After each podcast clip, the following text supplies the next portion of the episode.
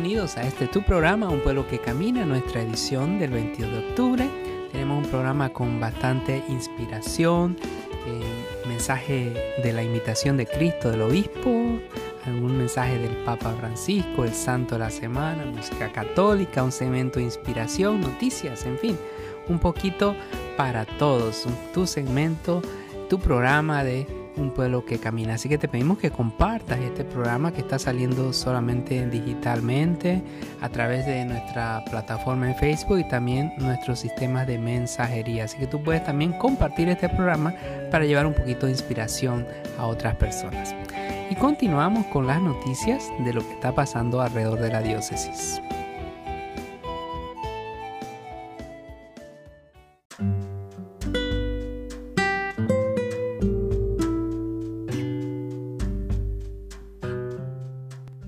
Pedirte que guardes la fecha, ya que el domingo 21 de octubre a la una de la tarde la Legión de María tendrá su reunión anual con una misa solemne celebrando sus 100 años en la Catedral de San Pedro y San Pablo y también tendrá un tiempo de adoración a Santísimo y una recepción después en el salón de la catedral. Así que el domingo 21 a partir de las una de la tarde en la Catedral de San Pedro y San Pablo.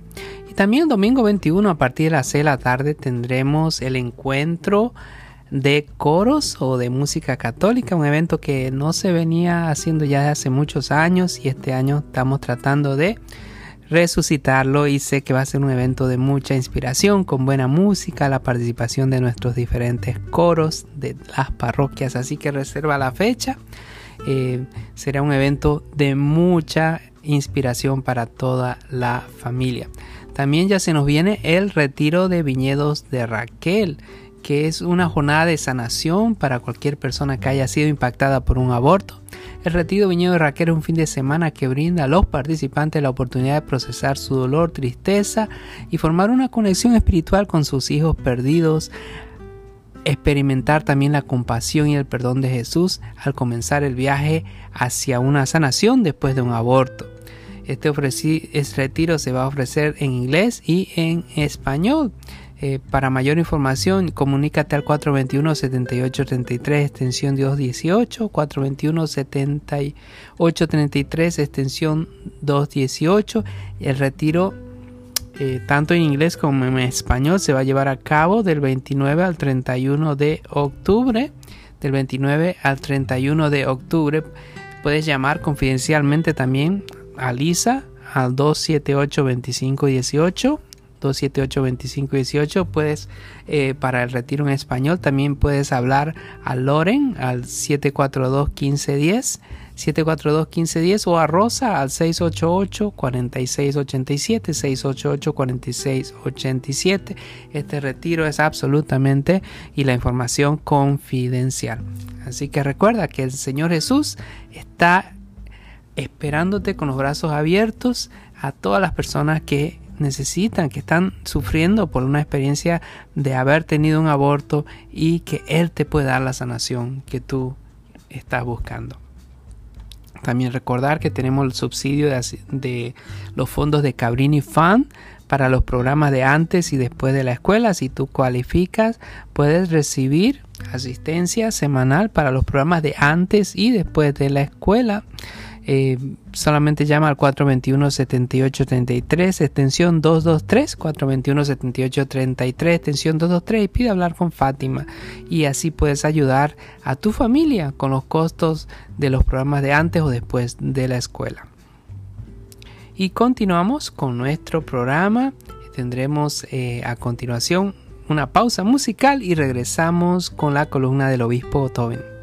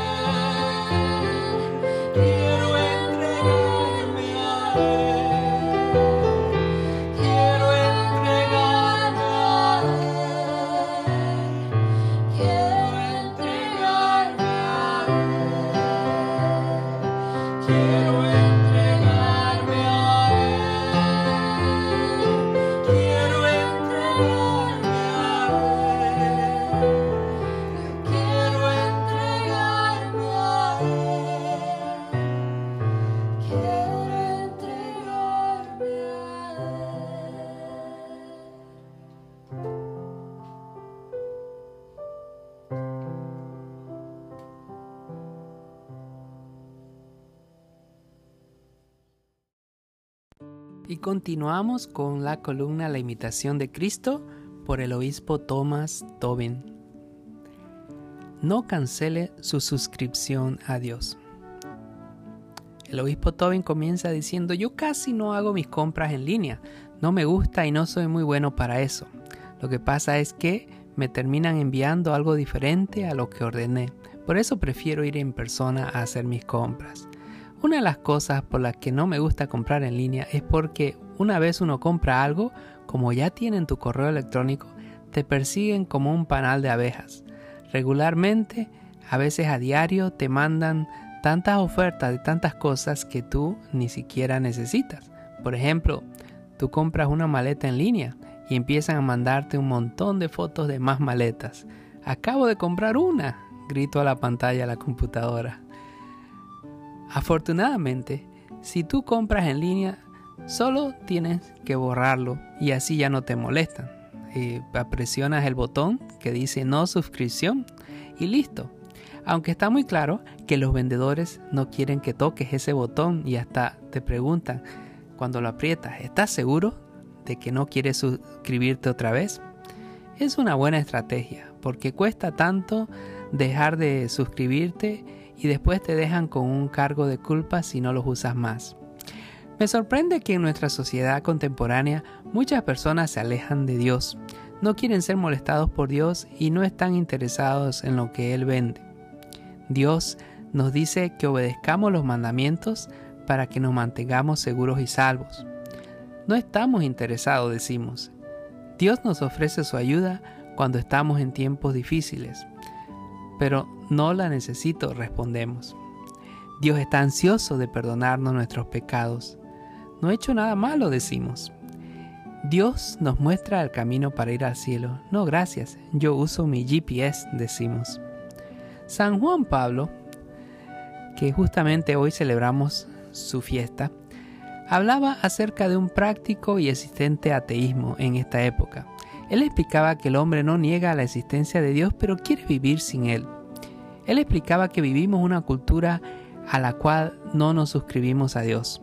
San Pablo les predicaba a la gente de Atenas acerca de Dios. En Él vivimos, nos movemos y existimos. Hechos 17:28. En otras palabras, Pablo proclamaba que necesitamos de Dios para vivir, para estar completamente vivos. Sin Dios, morimos. Sin Dios, nuestra cultura muere. Y a lo mejor esto es lo que está pasando hoy en día en nuestra nación.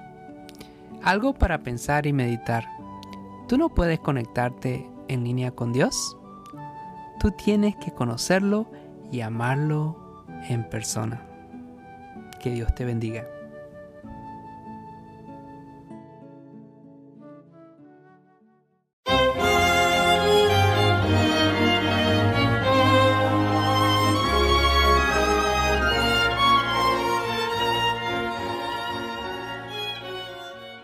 25 de octubre recordamos a dos santos, Crispín y Crispiniano, ya san frutos. Crispín y Crispiniano son patrones de los zapateros. Etimológicamente sus nombres significan de pelo rizado, vienen de la lengua latina. Ambos sencillos jóvenes que murieron en el año 285 han quedado grabados en las páginas de la historia de la Iglesia para siempre. Pero ¿quiénes eran? ¿Qué hicieron? Se establecieron en Roma y aprendieron el oficio de zapateros, enseñándonos que desde cualquier trabajo se puede hacer un anuncio y proclamación del Evangelio y de las riquezas que aporta al alma humana. Este servicio lo concretaron en hacer zapatos para los pobres. A estos, por supuesto, no les cobraban absolutamente nada. A los ricos que conocían el buen trabajo que hacían y la calidad del calzado sí les cobraban. Lo bonito de estos dos creyentes es que aprovechaban los momentos de venta o de dar gratis para hablar con entusiasmo de Jesucristo y con la mayor naturalidad del mundo debían vivir lo que decían porque la gente los escuchaba con agrado. Los franceses dicen que vivieron en la región de Soissons, a su vez los ingleses afirman que vivieron en el condado de Kent al sur de Inglaterra, pero en lo que todos están de acuerdo es que ambos murieron mártires. Shakespeare los elogia en su obra Enrique V y en Julio César. El alma que quiere darse por entero a Dios no ha de buscar nada para sí mismo, sino pensar, hablar y actuar tienen como meta a Dios. Esta es la simple y sencilla enseñanza que estos dos jóvenes santos nos dejan a los jóvenes de hoy. Y recordamos también a San Frutos, quien nació en el año 642 en el seno de una familia rica que tuvo otros dos hijos con los nombres de Valentín y Engracia debió ser una familia de profundas convicciones cristianas que supieron con la misma vida inculcarlas a sus hijos. Sin que se sepa la causa, murieron ambos padres. Ahora los tres jóvenes son herederos de unos bienes y comienzan a conocer en la práctica la dureza que supone el ser fieles a los principios.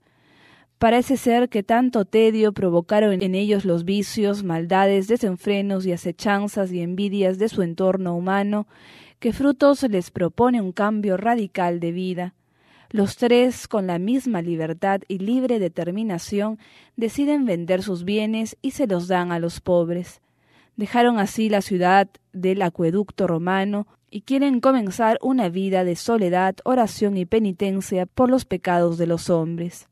A la orilla del río Duratón les pareció encontrar el lugar adecuado para sus propósitos hacen tres ermitas separadas para lograr la deseada soledad y dedicar el tiempo de su vida de modo definitivo al trato con Dios. A partir de aquí se tiene noticias de frutos cuando el estallido de la invasión musulmana y su rápida denominación del reino visigodo. Frutos en su deseo de servir a Dios intervino de alguna manera, y trabajó por procurar la conversión de algunos mahometanos que se aproximaron a su entorno, defendió a grupos de cristianos que huían de los guerreros invasores, dio ánimo, secó lágrimas y alentó los espíritus de quienes se desplazaban al norte, fue protagonista de algunos sucesos sobrenaturales y murió en la paz del Señor con el halo de santo el año 715. La misma historia refiere que sus hermanos Valentín y Engracia fueron de los mártires decapitados por los sarracenos y sus cuerpos colocados con el del santo. Seamos nosotros también valientes para dejar todo aquello que nos aleja de Dios y que nos impide ser felices y llegar a la santidad.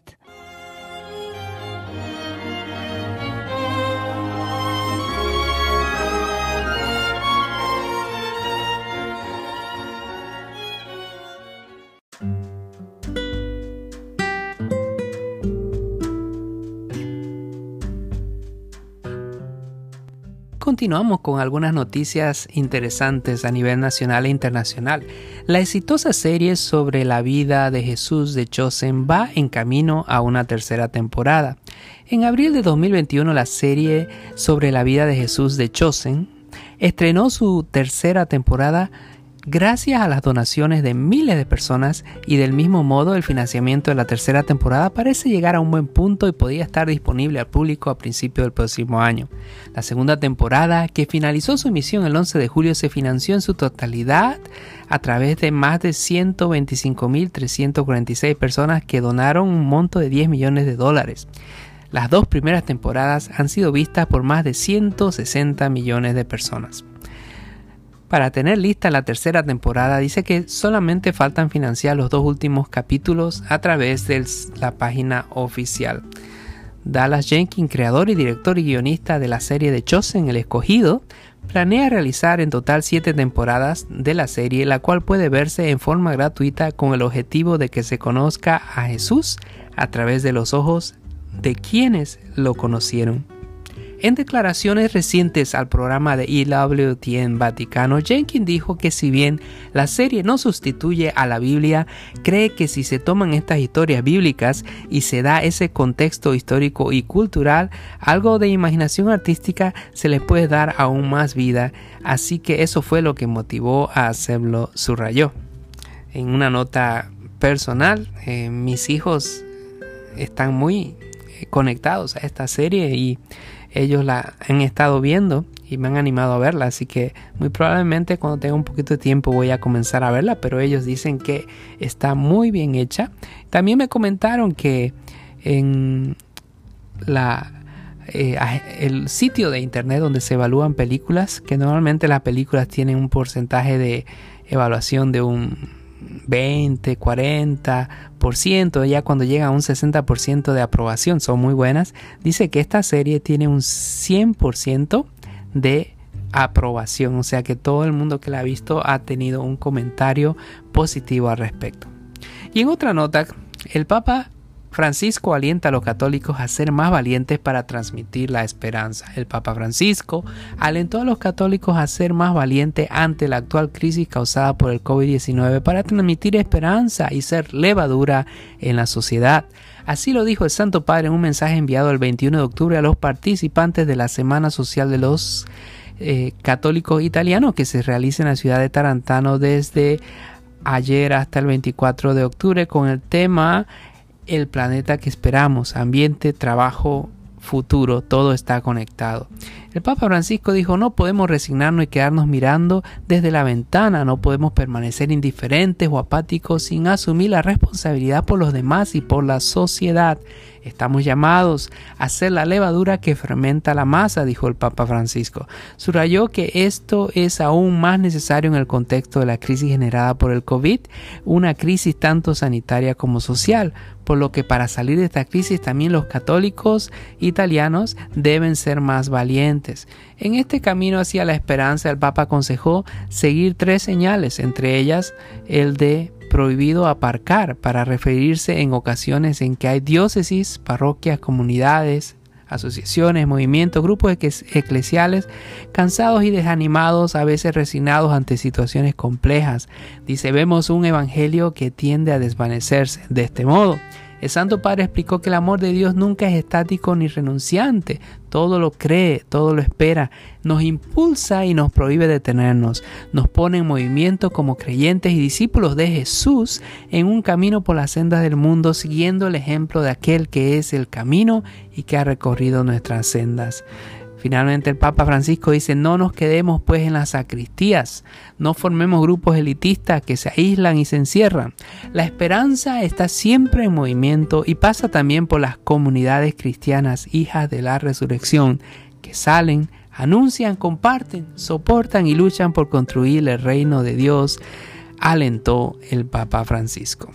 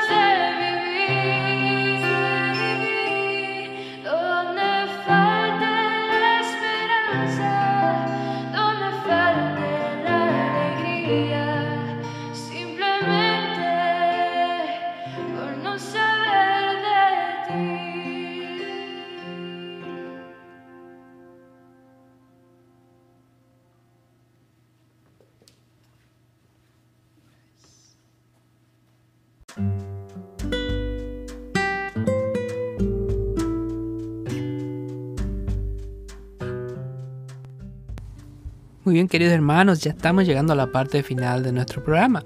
Y a continuación compartimos el Evangelio de este fin de semana. Lectura del Evangelio de San Marcos. En aquel tiempo, al salir Jesús de Jericó en compañía de sus discípulos y de mucha gente, un ciego llamado Bartimeo se hallaba sentado al borde del camino pidiendo limosna. Al oír que él pasaba, que el que pasaba era Jesús Nazareno, comenzó a gritar, Jesús, hijo de David, ten compasión de mí. Muchos lo reprendían para que se callara, pero él seguía gritando todavía más fuerte, Hijo de David, ten compasión de mí. Jesús se detuvo entonces y dijo, llámenlo. Y llamaron al ciego diciéndole, ánimo, levántate porque él te llama. El ciego tiró su manto y de un salto se puso de pie y se acercó a Jesús. Entonces Jesús le dijo, ¿qué quieres que haga por ti? El ciego le contestó, Maestro, que pueda ver.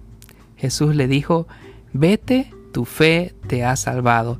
Y al momento recobró la vista y comenzó a seguirlo por el camino. Palabra de Dios. Gloria a ti, Señor Jesús. Vemos como nuestro Señor Jesucristo, cuando nosotros pedimos algo con fe, como lo hizo este ciego Bartimeo, pues en este caso eh, hizo un milagro y le dio, le, concedió la vista, ¿no? Y muchas veces nosotros pedimos eh, diferentes cosas, puede ser una enfermedad, pedimos por algún familiar y a veces como que no encontramos la respuesta inmediata. Entonces, Jesús sabe nuestra necesidad, Dios conoce nuestra necesidad. Y a veces tal vez eh, no, no, estamos con el corazón reconciliado, por eso la gracia de Dios no llega a nuestra vida, ¿no? Tenemos que primeramente reconciliarnos, que no haya ningún rencor en nuestro corazón, de ir a confesarnos, estar en vida de gracia, recibir los sacramentos y luego pedir. Y como dice, el Señor pide y, si, y se te dará. Así que, y si no encontramos la respuesta en ese momento a lo que estamos pidiendo, es que tal vez el Señor tiene algo mejor para nosotros o todavía tenemos que pasar por nuestro proceso para fortalecernos. A veces las pruebas eh, son procesos que pasamos para después fortalecernos. Y también hoy celebramos la fiesta de San Juan Pablo II. Y quería compartir en nuestro rincón de inspiración, ya para terminar, una historia que nos habla sobre el valor de la vida. La historia de Emilia es uno de estos casos difíciles de discernir. Su último embarazo presentó tantas dificultades que hoy en día lo transformarían en una opción segura por el aborto. Aquí está la historia de Emilia.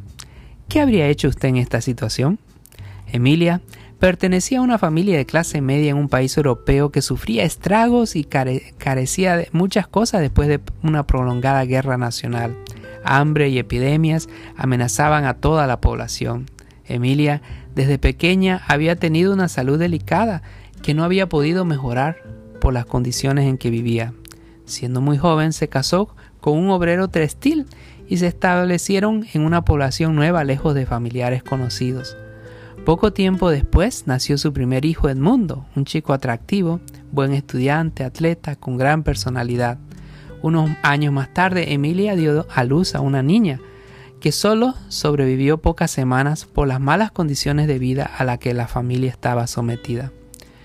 14 años después del nacimiento del mundo y casi 10 de la muerte de su segunda hija, Emilia se encontraba en una situación particularmente difícil. Tenía cerca de 40 años y su salud no había mejorado. Sufría severos problemas renales y su sistema cardíaco se debilitaba poco a poco debido a una infección congénita. Por otro lado, la situación política de su país era cada vez más crítica, pues había sido muy afectado por la recién terminada Primera Guerra Mundial.